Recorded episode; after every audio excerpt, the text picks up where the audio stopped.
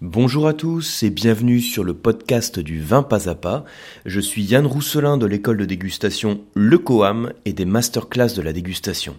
Et ce que je voudrais vous dire dans ce podcast, ce dont je voudrais vous parler, hein, c'est euh, l'évolution du vin dans votre cave. Quand vous avez une bouteille que vous faites vieillir dans votre cave, vous savez que cette bouteille, elle passe par différentes phases. Et ce sont toujours, toujours les mêmes phases, même si la durée de ces phases va varier d'un vin à l'autre. Hein, il y a des petits vins qui sont à boire vite, on va dire, et des grands vins qui sont taillés pour la garde, qui sont faits pour vieillir.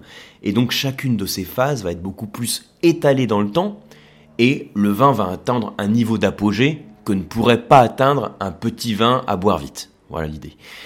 Et ce dont je voudrais vous parler aujourd'hui, c'est une autre manière de voir, de décrire même l'évolution du vin, euh, pour mieux comprendre euh, chacune de ces phases. Alors, je vais vous l'expliquer tout de suite parce qu'avec une intro comme ça, je me rends compte que c'est peut-être un petit peu complexe. c'est plus facile de rentrer tout de suite dans le vif du sujet. Alors, juste pour vous présenter le contexte, euh, à l'époque, j'avais vu sur euh, Moselle Fine Wines, donc euh, les, les, les, vins fins de Moselle, donc donc sur le site à Moselle Fine Wines, une tentative de décrire l'évolution des vins de Moselle donc c'était les grands Riesling hein, qui ont de la sucrosité, une tentative de les décrire en fonction de leur profil gustatif. Alors plus qu'une tentative, hein, c'était même une description, donc l'auteur avait euh, essayé de, rattacher à chaque phase d'évolution une caractéristique des vins. Par exemple, ils étaient dans leur phase terroir ou dans leur phase primaire. Et donc je voudrais vous proposer aujourd'hui dans ce podcast une manière de décrire l'évolution des vins mais pour vous permettre aussi de comprendre ce qui domine dans chacune des phases du vin. Je m'explique. Alors vous savez que tous les vins dans votre cave, ils passent par un cycle d'évolution. Vous avez d'abord la jeunesse, puis la maturité du vin, puis l'apogée, puis le déclin. Ça, c'est les, phases type. Hein. Jeunesse, maturité, apogée, déclin. Donc il faut imaginer dans votre tête une courbe un petit peu comme une courbe de, Gauss, hein, les courbes en cloche. Donc au départ, euh, donc quand on s'améliore, c'est la phase de jeunesse, maturité. Quand on arrive en haut de la courbe en cloche, si vous voulez, c'est l'apogée. Et de l'autre côté, on décline. Et donc, en axe vertical, il faut imaginer la qualité du vin. Hein. Donc en axe vertical, la qualité. Donc on améliore la qualité jusqu'à arriver à un top qui est l'apogée. On est en haut de la courbe en cloche. Puis on décline. Donc jeunesse, maturité, apogée, déclin. Et plutôt que de parler de jeunesse, maturité, apogée, déclin, je vais vous proposer d'utiliser d'autres termes euh, qui mettent en évidence le profil gustatif du vin. Alors je vais vous en parler tout de suite. La première phase dans l'évolution du vin, on pourrait parler d'une phase brute. Cette phase brute hein, dans l'évolution du vin, elle va être suivie par une phase fruitée. Puis, je vais vous parler d'une phase ingrate. Enfin, on sera dans la phase de l'équilibre et on va finir par la phase mystique. Alors je vais vous décrire chacune des phases. Alors si vous dites d'où ça sort ce truc, euh, donc ça c'est, du Yann pur et dur, hein. donc vous le verrez euh, nulle part que, euh, que sur le podcast ou sur le, ou sur le blog, mais ça me paraît très, enfin très simple, en tout cas très pédagogique pour comprendre à chaque phase ce qu'exprime le vin, ce que, ce que vous pouvez ressentir dans la dégustation. Alors, la première étape dans l'évolution du vin, je vous parle d'une phase brute, parce que c'est aussi la phase, si vous voulez, de la prime jeunesse. C'est vraiment tout au début, hein. le vin en général, il a quelques mois ou il n'a pas un an. C'est la période où le vin est en quelque sorte le plus euh, fougueux et il a besoin de se reposer. En cave, hein, il a besoin de se reposer, même si c'est quelques mois, pour passer cette phase de prime jeunesse et révéler un équilibre qui soit plus intéressant. Alors, suite à cette phase brute, on va rester encore dans la jeunesse du vin, mais on va arriver sur une phase qui est plus équilibrée et qui est dominée par le fruit. Et c'est ce que j'appelle la phase fruitée. Alors, la phase fruitée, si je la mets en correspondance avec euh, ce dont je parlais tout à l'heure, jeunesse, maturité, apogée, déclin, on reste encore sur la jeunesse. En gros, j'ai divisé la jeunesse du vin en deux sensations gustatives.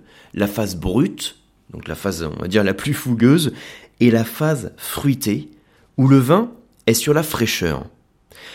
Et même si j'ai un vin qui a été élevé en fût de chêne, parce que imaginez si je mets un vin dans un fût de chêne neuf, avant de la mise en bouteille, le fût de chêne neuf va transmettre des caractéristiques au vin. Alors vous vous souvenez peut-être, hein, qu'est-ce qu'un fût de chêne apporte à un vin? Alors s'il est neuf, ça va être d'autant plus marqué. Il va lui apporter de la complexité, il va lui apporter des arômes de bois, des arômes vanillés, des arômes toastés, les types d'arômes apportés par le fût, et des tanins du bois, qui vont avoir comme propriété d'arrondir et d'assouplir les tanins du vin. C'est-à-dire que quand j'ai un vin qui est très jeune et qui a été élevé en fût de chêne, quand je le déguste assez vite, je vais avoir d'abord une sensation qui va être assez dure. Le bois va être peut-être trop présent. Ça sera la phase brute dont je parlerai tout à l'heure. Mais très vite, même si le bois reste présent, j'ai le fruit qui va revenir. Et je vais rentrer dans une phase fruitée. Et si le vin n'a pas été élevé en fût de chêne, je vais dire c'est la même, chose et c'est d'autant plus marqué, cette, cette phase fruitée va être beaucoup plus présente. C'est peut-être la période de la vie du vin où vous aurez le plus les notes variétales qui vont être marquées. Qu'est-ce que c'est qu'une note variétale? C'est une note qui est apportée par le raisin. Donc ce sont, c'est le moment où tous les précurseurs d'arômes du raisin, euh, toutes les gammes de fruits, ça peut être des fruits rouges, des fruits noirs avec différents degrés d'évolution en fonction des climats du vin. Ça peut être des fruits à chair blanche, ça peut être des agrumes, hein, si on est plutôt sur des vins blancs secs, sur la fraîcheur. Mais toute cette phase fruitée, c'est là qu'elle va le plus se révéler. Donc phase brute, phase fruitée.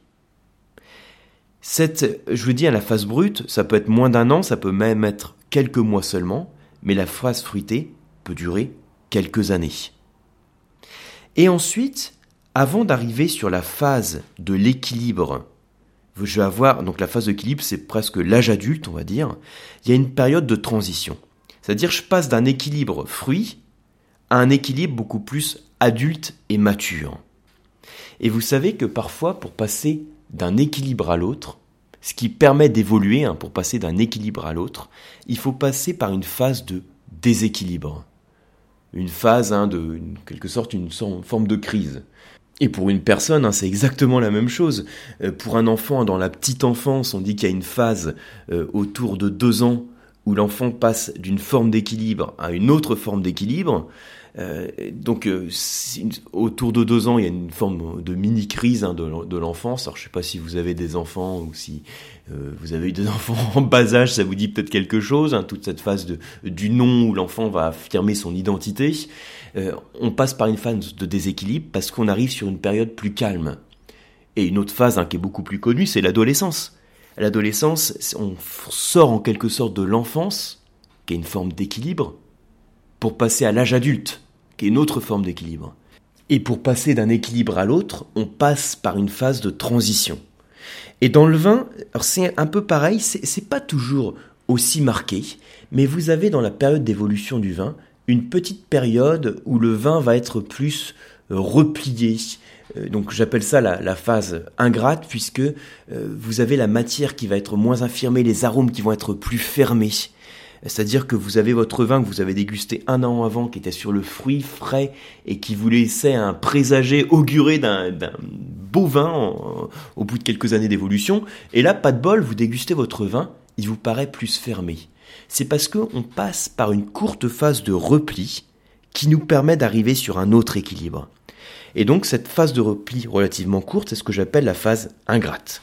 Et ensuite, vous allez pouvoir arriver tranquillement sur la phase de l'équilibre. Et là, euh, c'est la phase, hein, comme je vous disais tout à l'heure, où le vin est adulte, pour reprendre mon analogie avec la personne. Le vin est adulte et, en quelque sorte, il est conscient de ce dont il dispose, de ses qualités, de, de son potentiel en termes d'arôme, de sa matière, de sa structure. Il en est conscient et il le révèle. Et là, vous avez un vrai équilibre dans la dégustation du vin. Et ça, c'est ce qu'on appelle aussi la phase d'apogée. Mais alors, vous voyez que cette phase d'apogée, moi je dirais le début de la phase, euh, la phase officielle hein, d'apogée, c'est ce que j'appelais la phase d'équilibre.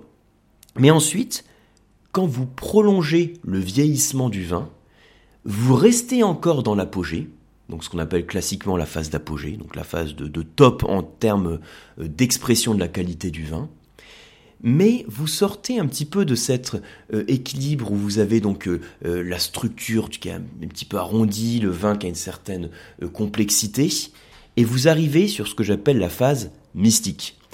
Alors là aussi, hein, c'est pourquoi je dis phase mystique, c'est parce que vous voyez que l'équilibre n'est pas le même.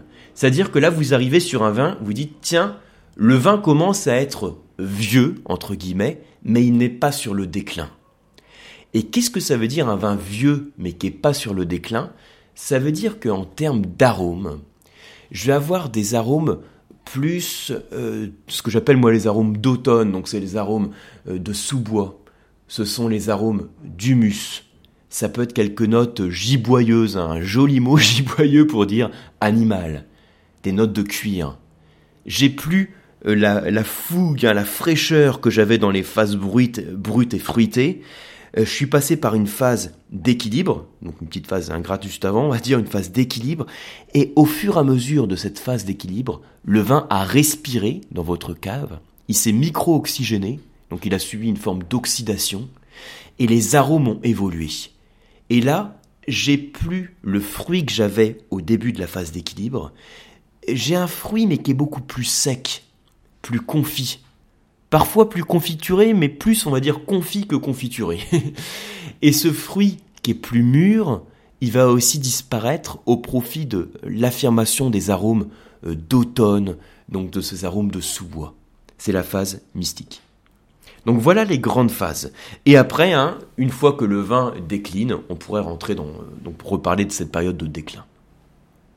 Mais donc sur la fin de l'apogée, hein, moi je fais référence à cette phase mystique. Hein, c'est on arrive sur ce qu'on appelle, enfin en tout cas sur ce que moi j'appelle les vins de, méditation, sur les vins qu'on peut boire euh, ou déguster euh, euh, donc avec un vieil ami en les savourant dans le silence, voire à déguster seul s'il y a des vins qu'on déguste seul, en savourant à tout le profil gustatif de ce vin.